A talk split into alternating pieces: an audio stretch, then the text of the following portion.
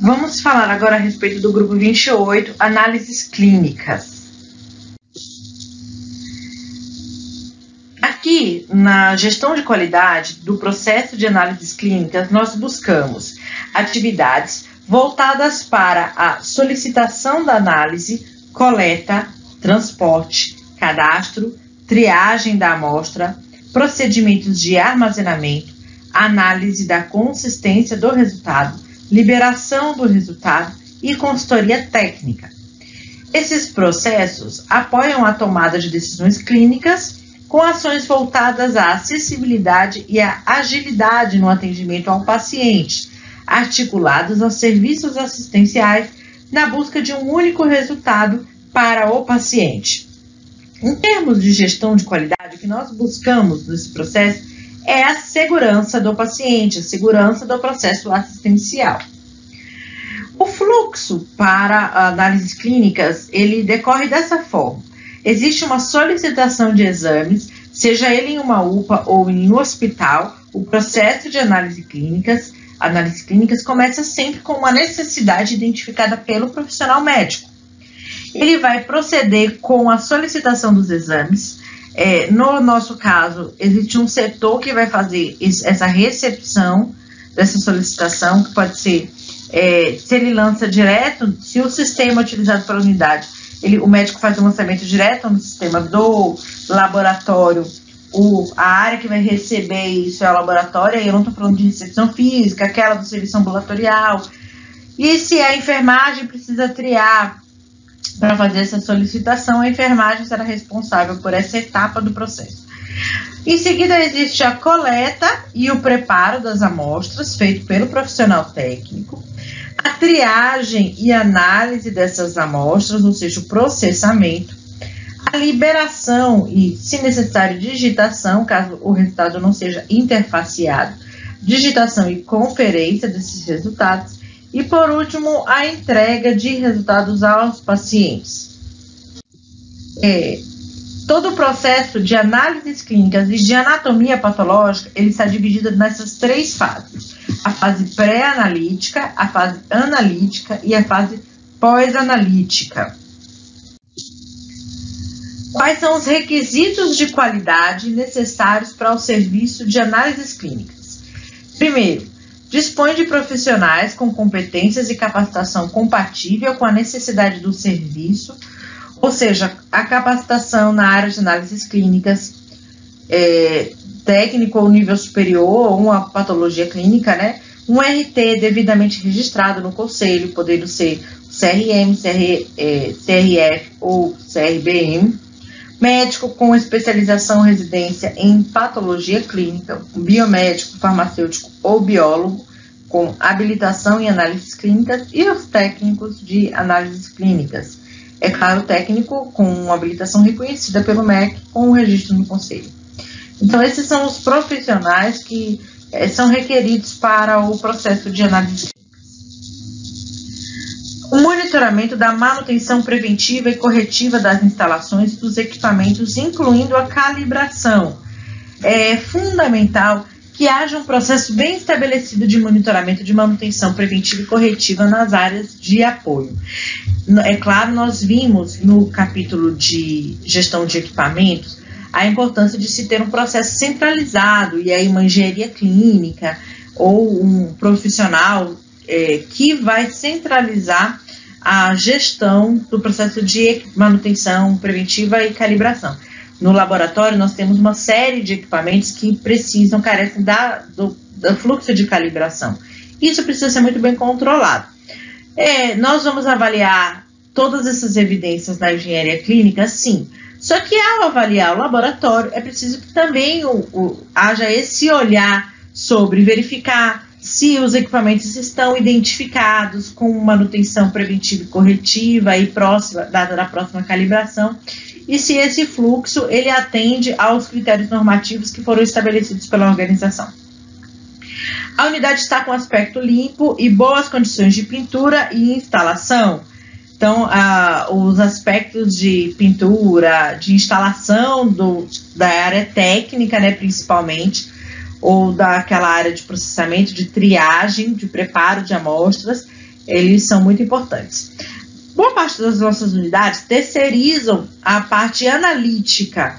É, a gente faz na unidade ali a, a fase pré-analítica, né? Ou seja, recebe a solicitação, realiza a coleta do exame, da amostra, né? Faz a triagem da amostra, prepara a amostra, encaminha ela para transporte.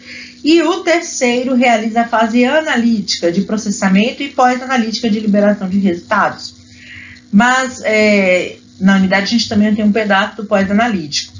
Mas mesmo nessas unidades que terceirizam esse pedaço do processo analítico e pós-analítico, elas precisam de evidenciar a conformidade dos critérios de instalação. E isso vai ser feito no caso dos serviços terceirizados, né? Ah, eu vou fazer a avaliação do laboratório, mas aqui só tem a fase pré-analítica. Eu avalio todas as questões da fase pré-analítica e da fase analítica eu vou verificar se houve visita técnica e se esses critérios foram contemplados. Existe evidência de limpeza, descontaminação e calibração dos equipamentos. Então, buscar a evidência minimamente ali, no caso dos, das unidades que façam somente a fase pré-analítica das centrífugas, dos termômetros, cronômetros, relógios, porque esses equipamentos eles existem em todas as unidades mesmo aquelas que só fazem pré-analítico. Garante teste de calibração do, diário dos equipamentos com validação do responsável técnico. Aqui no caso dos equipamentos técnicos da área técnica, né, de processamento do núcleo de tecnologia, eh, só vai se aplicar caso a unidade possua laboratório próprio. Para você, avaliador do CQGH, que está eh, vendo ou ouvindo esse treinamento através do podcast, é importante esclarecer que na plataforma nós teremos dois questionários: um questionário para unidades com serviço próprio, onde terão todas as perguntas, e um questionário para unidades com serviço terceirizado, onde a gente só vai ter perguntas da fase pré-analítica e avaliação da visita técnica, da avaliação do fornecedor. Para você que está ouvindo essa aula e não é avaliador, é gestor e quer ouvir sobre as boas práticas que são requeridas pelo programa CQIGH, é, é importante que você leve em consideração tudo que na sua unidade tem que está dentro desse escopo apresentado aqui. Há registro de temperatura de todos os refrigeradores em uso e dos ambientes. Existe refrigerador separado para amostras e reagentes os termômetros utilizados para controle de temperatura são controlados. Então, a existência do refrigerador ela deve ser avaliada em todos esses critérios: controle de temperatura, controle de higiene é, e, e, manutenção, né, limpeza, estado de conservação desses refrigeradores. E em todos os termômetros que você encontrar ao longo da sua visita, ao longo do processo devem ter sua calibração identificada. As almotolias devem possuir rótulo com descrição do conteúdo, lote e validade dos produtos fracionados. Uma outra boa prática que deve ser avaliada e também padronizada pelo Serviço de Controle de Infecção é manter as almotolias sempre tampadas. A gente vê muitas unidades, em muitas unidades, as almotolias de álcool, as almotolias de hipoclorito, elas é, sem a tampinha. E aquilo é, deve ser é, orientada, deve haver uma orientação formal do, do controle de infecção a respeito dessas almotolias e da forma de armazenamento dela. Mas a, a prática requerida aqui é a identificação de todas as almotolias com um rótulo descrevendo o conteúdo, lote e a validade desses produtos fracionados. Também é necessário existir proteção contra vetores e insetos. É, em unidades de pequeno porte, como UPAs, esse controle de vetores e insetos ele provavelmente estará centralizado em uma única área. Plano de contingência em situações de emergência. A unidade possui a plano de contingência para situações de emergência. E aqui a gente cita alguns exemplos, como falta de insumo, quebra de equipamentos, queda de sistema. Se não tiver sistema, como vai fazer as coletas? Se faltar é, tubo, como vai fazer? Se, falta, se a centrífuga quebrar, como vai fazer o preparo do material? É, se a, a, maleta, a moto de transporte não vier buscar, qual é o plano B para alternativa.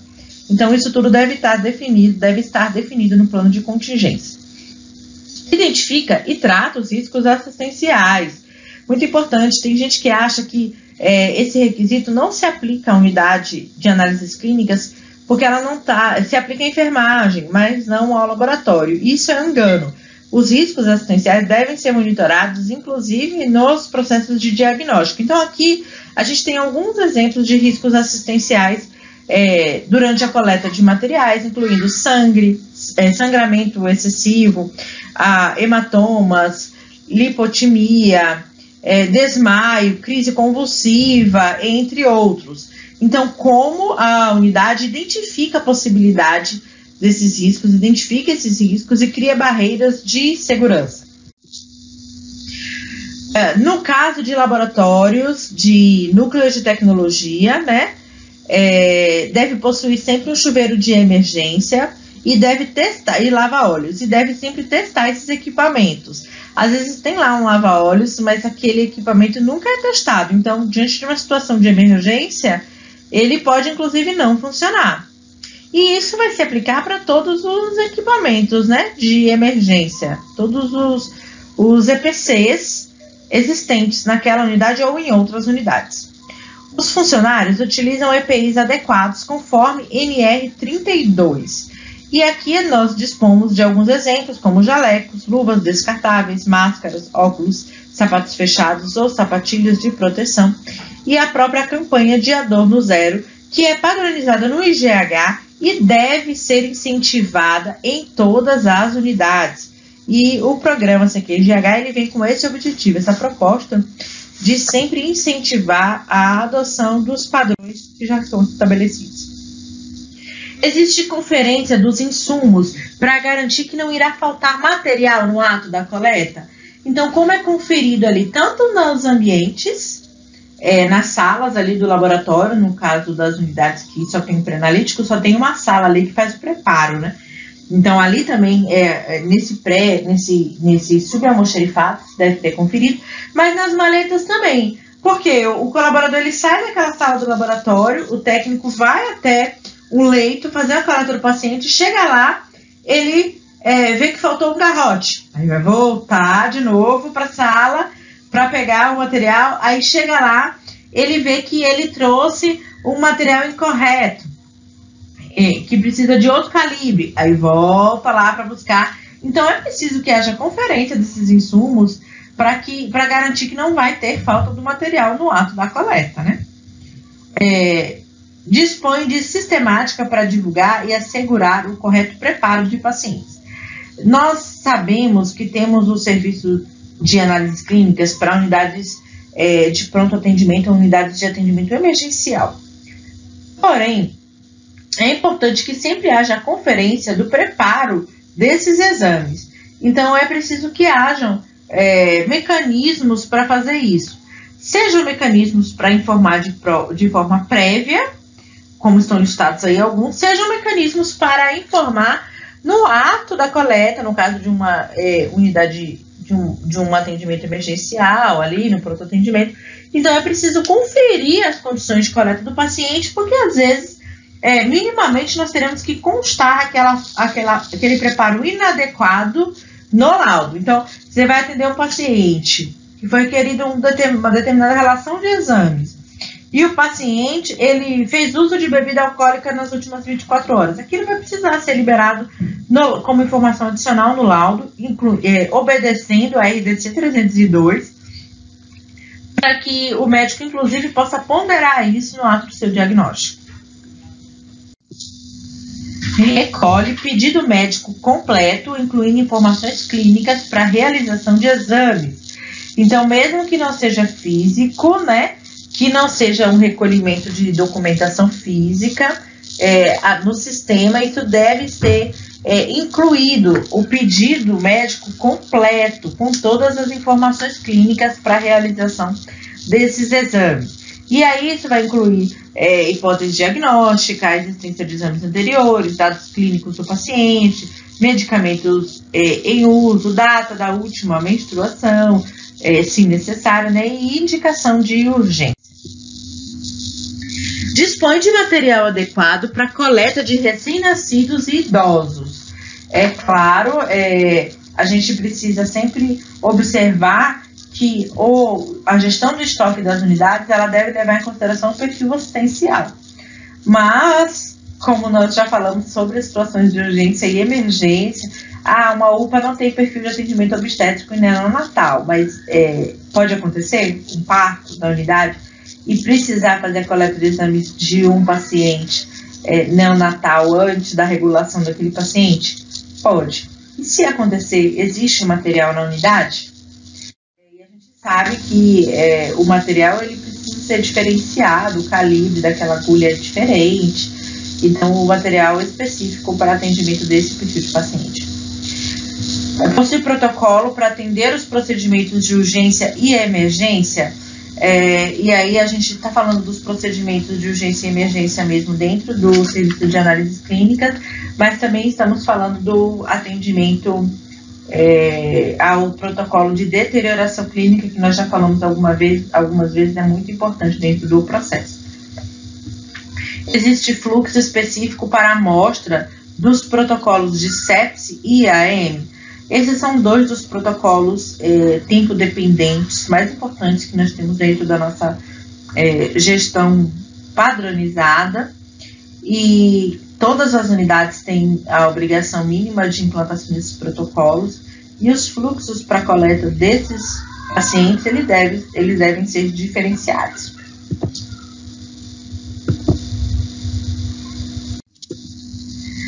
Cumpre com protocolos de do paciente.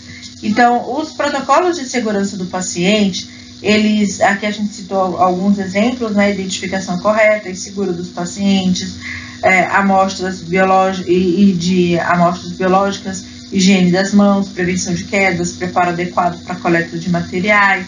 Então, esses protocolos de segurança do paciente devem ser observados no serviço de análises clínicas. Cumpre com os critérios de identificação dos pacientes e das amostras sempre com três identificadores. Esse é um protocolo padronizado, é uma política, está na política de segurança do paciente, a, o uso obrigatório dos três identificadores: nome completo do paciente, data de nascimento e nome da mãe.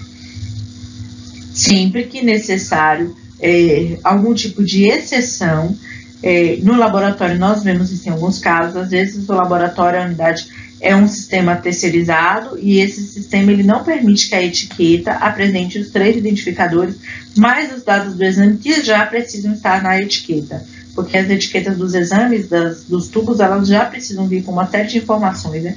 e às vezes a etiqueta fica muito carregada e não cabe os três identificadores. Então a política ela determina que nesses casos deve haver um, um protocolo na unidade que que diga qual é, como é que a gente vai seguir com a exceção e até que ponto a exceção ela é permitida até para não infringir a política, não contrariar a política, garantir a segurança do paciente.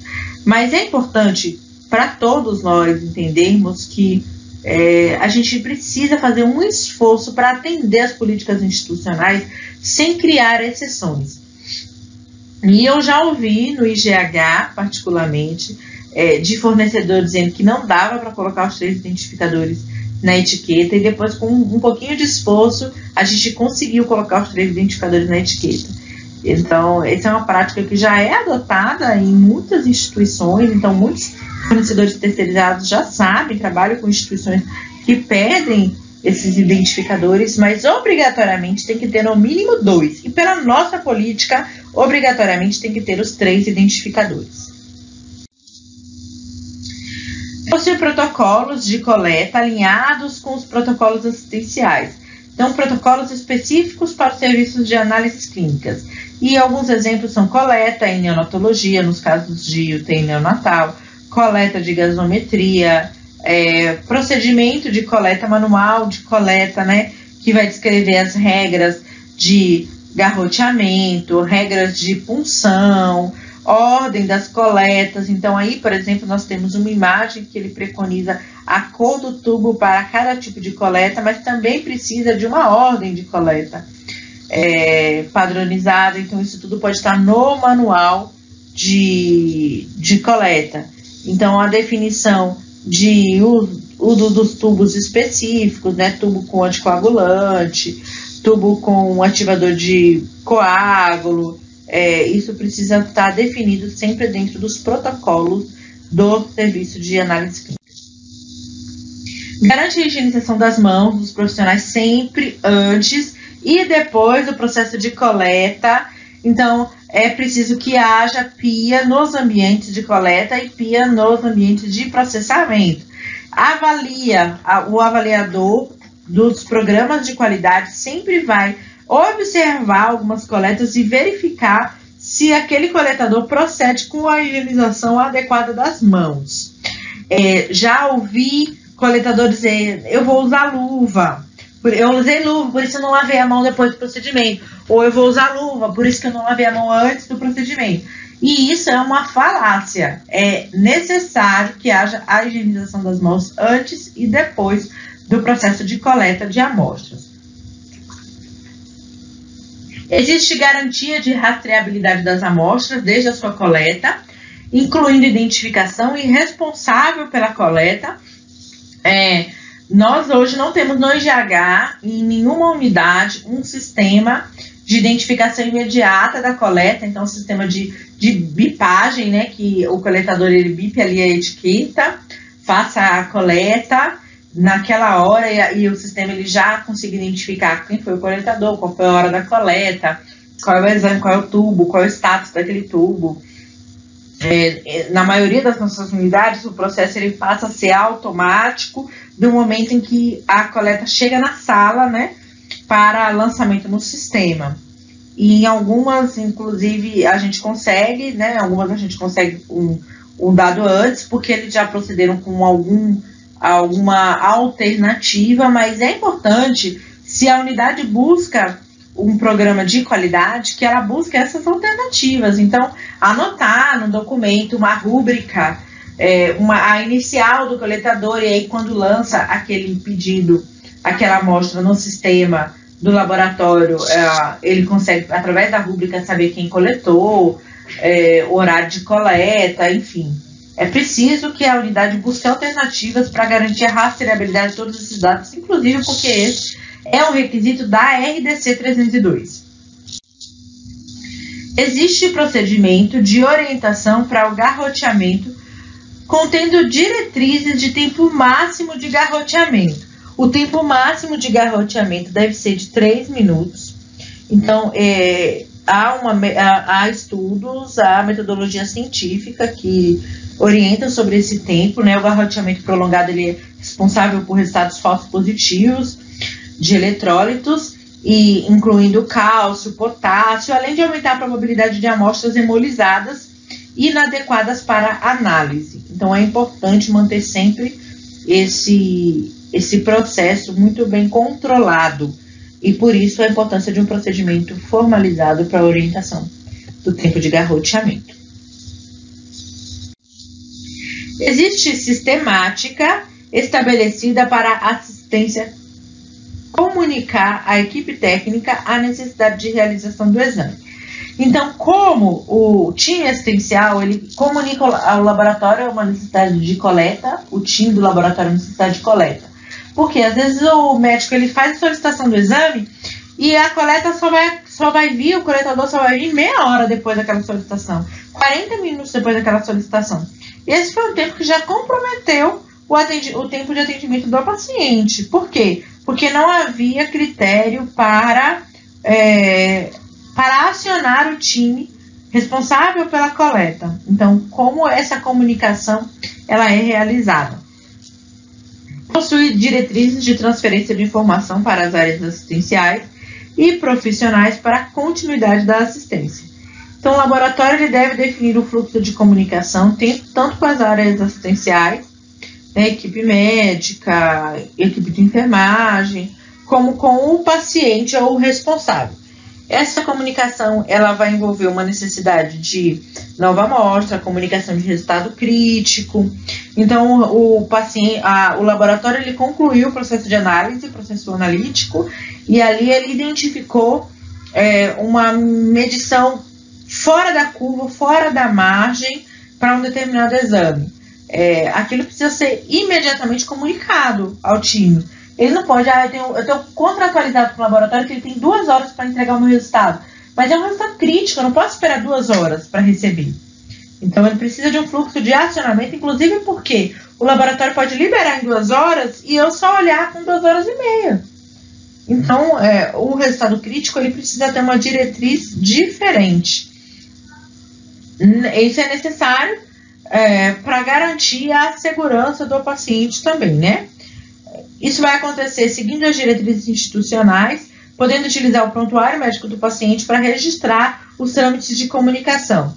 No caso do laboratório terceirizado, ele não vai ter acesso ao prontuário, então esse trâmite de comunicação ele provavelmente será é, formalizado pelo laboratório de apoio de alguma forma e nós poderemos é, fazer uma auditoria disso. O, o, laboratório ali, a unidade pode fazer uma auditoria dessa comunicação. Também é preciso definir regras para punção. É observar que devem ser evitados lo, alguns locais para a punção venosa, como áreas com terapia de hidratação intravenosa, cicatrizes ou queimaduras, membros próximos à área de mastectomia, cateterismo ou fístula ou qualquer procedimento cirúrgico, veias previamente trom trombosadas é, e entumecidas. Essas áreas elas devem ser evitadas para o processo de, de punção, ou seja, para funcionar ali mesmo, né, para retirar o sangue. É preciso que haja também regras para repetição da função. Quantas vezes um coletador pode funcionar um paciente? É, às vezes o paciente tem uma veia muito difícil, ele funcionou uma vez, não achou a veia, funcionou outra vez, não achou a veia, ele vai funcionar uma terceira? Ou ele tem um fluxo para chamar um colega, que é o ideal, que outra pessoa. O ideal, na verdade, é que a partir da segunda função já seja tentado um outro coletador, ele já acione a ajuda de um outro profissional. Mas isso sendo inviável, essa padronização sendo inviável, a gente pode ali estabelecer uma terceira coleta. E se não tem nenhum outro profissional para chamar, é, precisa estar estabelecido o que vai fazer. Vai ficar furando o paciente até conseguir? Ou vai, ou vai se buscar uma comunicação alternativa para um fluxo alternativo para a realização desse exame? Comunicar ao médico essa dificuldade, para ver se tem algum profissional de enfermagem que pode ajudar, algum profissional com uma expertise é, maior, então algum outro colega, chamar alguém. Qual é a regra? Essa regra que tem que estar definida, tá? O que nós queremos em termos de critério de gestão de qualidade são regras definidas. Protocolos de prevenção e controle de infecção e biossegurança. Então, protocolos como uso de EPI, descarte de perfuro cortante, fluxo de acidente com material biológico, lavagem de material caso exista, entre outros. Existem controles para os testes laboratoriais remotos, segundo a RDC 302. Teste laboratorial remoto é de responsabilidade do laboratório, tá, gente? Não é de responsabilidade da enfermagem. Ah, às vezes o, o, laboratório fala, não, o teste remoto quem faz é o enfermeiro. Tudo bem, no fluxo da unidade foi estabelecido dessa forma que ele que faz. Mas o teste laboratorial remoto será avaliado no capítulo das, da análise clínica. Notificação de incidentes e eventos adversos, então, como acontece, incluindo notificação de fármaco e tecnovigilância. A existência de protocolos e critérios e monitoramento para o armazenamento e transporte de amostras, visando a integridade, estabilidade e preservação dessas amostras. A aplicação de termos de consentimento atentando para a política institucional. Então, no caso de análises clínicas, existe uma relação de alguns procedimentos onde são requeridos o uso de termos de consentimento, como é, punção e é, realização de procedimentos invasivos, como punção ou cateterização para a coleta de urina, teste de paternidade, exames toxicológicos, HIV em casos de acidente com colaborador, é, e outros né, exames sorológicos, curvas glicêmicas, outros exames que estão relacionados aí, estão relacionados no material complementar e que é, nós vamos buscar evidências durante um programa de qualidade. O fluxo de recebimento, armazenamento e transporte de amostras é um fluxo muito importante para a avaliação dos critérios de qualidade. Então, se existem critérios definidos para o recebimento da amostra, se existe é, registro do material aceito e do material rejeitado, e se existe liberação para a fase de processamento. processamento. É, essa etapa ela tem por, por razão, né, por foco, preservar a integridade do material biológico. Então é importante definir quais tipos de amostras é, que vão participar e as diferentes formas de acondicionamento de cada tipo de amostra. Existe procedimento formalizado para identificação, integridade, rastreabilidade, conservação, encaminhamento e descarte das amostras do paciente. Então, esses procedimentos eles precisam ser formalizados, eles precisam ser implementados, né? O time precisa ter conhecimento. Existe definição e controle do tempo percorrido entre coleta e a centrifugação e o processamento das amostras. É, as amostras elas têm um tempo de estabilidade requerido na metodologia. Então, precisa estar definido qual é a regra para controle do tempo percorrido entre o processo de coleta, de centrifugação e o processamento. Então, quanto tempo pode passar entre eu coletar e o laboratório colocar aquela amostra na máquina?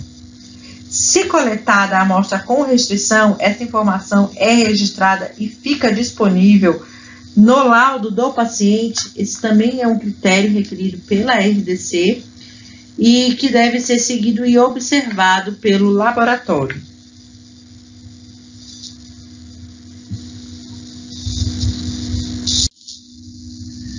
Existem critérios formalizados para aceitação, restrição ou rejeição das amostras. Então, quais são esses critérios? É um critério é feita uma inspeção visual, se o volume está insuficiente, devolve. Se o material está hemolizado, devolve. Se o material, o material possui coágulo, devolve. É, e aí, quais são essas regras? Isso precisa estar tá claro é, e formalizado em um procedimento operacional dentro da unidade ou protocolo. As amostras recolhidas têm sua estabilidade garantida durante todo o processo Existe fluxo definido para garantir a segurança das amostras fotossensíveis? Então, bilirrubina, é, vitamina A, as amostras fotossensíveis, elas precisam ser protegidas e precisa existir um fluxo e no processo de avaliação de qualidade a gente precisa buscar algumas amostras de como funciona a coleta, o armazenamento e o processamento dessas amostras. O, as etapas de recomendação para armazenamento, né? É, e aí a gente traz aqui algumas recomendações. No caso de hematologia e coagulação, o armazenamento ele, ele pode proceder de até 48 horas. É, uranálise e parasitologia até dois dias. No caso da bacteriologia, até três dias, se é, em meio de transporte, né? Bioquímica de dois a quatro dias, imunologia, dois dias. Depois disso, a amostra deve ser descartada porque é, ela pode proceder com um resultado incoerente e aí nesse caso precisa haver recoleta. As amostras são transportadas em recipiente isotérmico higienizável, então não pode haver transporte de amostra, mesmo que seja dentro da unidade, numa caixa de isopor, sempre deve ser transportado em um recipiente isotérmico higienizável. E as, as maletas, essas maletas de transporte, no caso, seja interno ou externo, elas precisam possuir identificação do tipo de amostra que está sendo transportado ali. Existe controle de temperatura das amostras durante a cadeia de transporte. Isso significa anotar, registrar a temperatura de saída da amostra da unidade da temperatura de chegada da amostra no núcleo de tecnologia e estar definida a faixa de aceitabilidade de temperatura. Não adianta só registrar, precisa saber qual é a faixa aceitável. Existe evidência do processo de validação das maletas de transporte. As maletas precisam ser validadas. Existe evidência de que o motorista possui treinamento adequado para o transporte de amostra. O MOP ele é um treinamento para transporte de cargas perigosas e, e esse requisito vai ser aplicado para o caso de transporte externo, ou seja, quando a amostra sai da unidade para coleta no núcleo de tecnologia laboratorial fora da, da unidade, né? Existe sistemática de prevenção e contenção para vazamentos e impactos. Então, no caso do serviço de transporte terceirizado, geralmente é, um, é uma motocicleta, né? Uma moto com baú. Então, o motorista pega ali aquela maleta dentro do baú, vai lá e coloca as amostras todas são colocadas dentro daquela maleta, ou ele faz troca de maleta, né? A maleta volta para dentro daquele baú e ele vai. E no meio do caminho ele sofre um acidente. Aquelas amostras que são ali são materiais biológicos, então a motocicleta, aquele colaborador, aquele motorista ali, ele precisa ter essa sistemática de como agir no caso de contenção para vazamento em uma situação de acidente, né? É claro que a gente está falando aqui de gerenciamento de risco, né? Não é uma coisa muito comum, mas a gente se prepara justamente para saber ter a, o controle, ter o gerenciamento no caso daquilo vir a acontecer. E aí nós terminamos o processo pré-analítico, iniciamos o processo analítico, que são de fato os setores técnicos é, esse, esse item não tem aplicação em todas as unidades, apenas naquelas que possuem o laboratório próprio, mesmo que terceirizado, mas dentro da unidade. O laboratório descreve os procedimentos para processamento de amostras, os métodos para avaliar as especificações da qualidade analítica são definidos com base no modelo cientificamente validados. Então, avaliar a sistemática para troca de reagente ou de lote de reagente, né? Manutenção de equipamentos, é, curva de calibração, quando precisa refazer curva de, calibra, de calibração. Ah, são alguns exemplos de métodos. A gente, é claro, vai escolher algumas amostras e vai se aprofundar nesses métodos é, no processo de avaliação de qualidade. Existe sistemática de dupla conferência para exames manuais, ou seja, exames que são digitados, não são interfaceados. Existe processo para identificação dos corantes na hematologia e existe checagem de pelo menos dois pontos de pH. Essas são questões técnicas que devem ser colocadas no checklist, né, que serão avaliados de forma amostral. Então, a gente escolheu algumas amostras de, de etapas de controle, de controle de processos e formalizou ali algumas perguntas. É claro que isso não é tudo que o laboratório tem que fazer, mas são algumas amostras para que a gente possa avaliar a gestão de controle dos resultados no laboratório. Existe controle de qualidade analítica interno e externo, isso é mandatório, é, é obrigação de todo laboratório em cumprimento da RDC 302 participa do programa oficial de controle externo da qualidade, ou seja, é, ensaios de proficiência são um exemplo, porque podem ser também ensaios interlaboratoriais, né, é, e outros, outros métodos que podem ser utilizados para é, verificação da qualidade analítica do processo de forma externa. E no caso de um ensaio de proficiência, garante a investigação dos resultados inaceitáveis nesse controle externo de qualidade. O controle interno e externo da qualidade é mandatório pela RDC 302. É, ele compreende, na fase analítica, ele vai garantir que os resultados produzidos pelo laboratório vão atender ao nível de qualidade desejado. Ele tem o objetivo de controlar o desempenho dos sistemas analíticos, prevenir a deterioração do desempenho, criar sinais de alerta para prevenir a liberação de resultados não conformes, indicar a necessidade de ações corretivas, indicar a necessidade de melhorias em processos e no treinamento dos operadores e gerar confiança desses resultados obtidos. O controle interno ele vai avaliar um erro aleatório, ele vai representar a imprecisão do ensaio e vai ser medido com um desvio padrão. Geralmente, o controle interno é feito pelo próprio equipamento, existe, é claro, no caso de equipamentos, né, existem é, exames que vão ter controle, algum outro tipo de controle interno, é, que não é feito automático pelo equipamento, mas os equipamentos, a maior parte deles, eles já realizam ah, o controle interno. Ah, o trabalho do colaborador ali do agente é passar o controle ele passa o controle e avalia aquela faixa de resultado do controle para verificar se houve desvio do ponto padrão.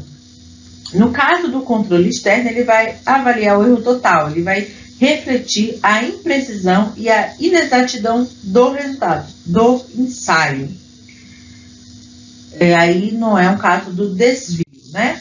É, para explicar para vocês rapidamente o controle externo, é, a gente recebe aquela amostra do ensaio de proficiência, a gente recebe aquela amostra, faz a análise e envia o resultado e o, o, o gerenciador desse controle externo ele vai nos dizer o quão perto nós chegamos do resultado é, ideal para aquele exame, vai fazer uma comparação do nosso resultado, do nosso laudo com outros. Então, os resultados que são considerados resultados inaceitáveis, que vêm como resultado inaceitável no controle externo, eles devem ser analisados. Existem critérios definidos para repetição, revisão de lâminas e liberação de resultados? Existem critérios para armazenar amostras processadas, definindo ali tempo, conservação e temperatura? Possui procedimentos e registros para verificação da qualidade do desempenho das fitas de screen de urina? Para análise do anti-HIV, são realizados como triagem sorológica dois testes em paralelo com metodologias e ou antígenos diferentes, distintos. Existem critérios definidos para repetição, revisão de lâmina e liberação de resultados?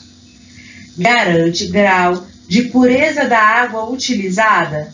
E aí é uma avaliação da água reagente com controle de qualidade adequado?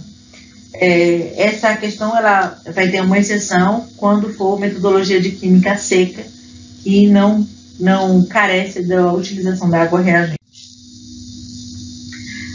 Reagente ela é um insumo para o laboratório, ela não é, é, o uso da água normal da torneira ali que a gente está falando, né? O laboratório deve definir qual tipo de água reagente, que é a água do laboratório, o grau de pureza da água é, precisa ser definido para cada finalidade, sendo o tipo 1, a água reagente tipo 1, ela é utilizada para diluição de kits, reagentes, controles, calibradores e padrões.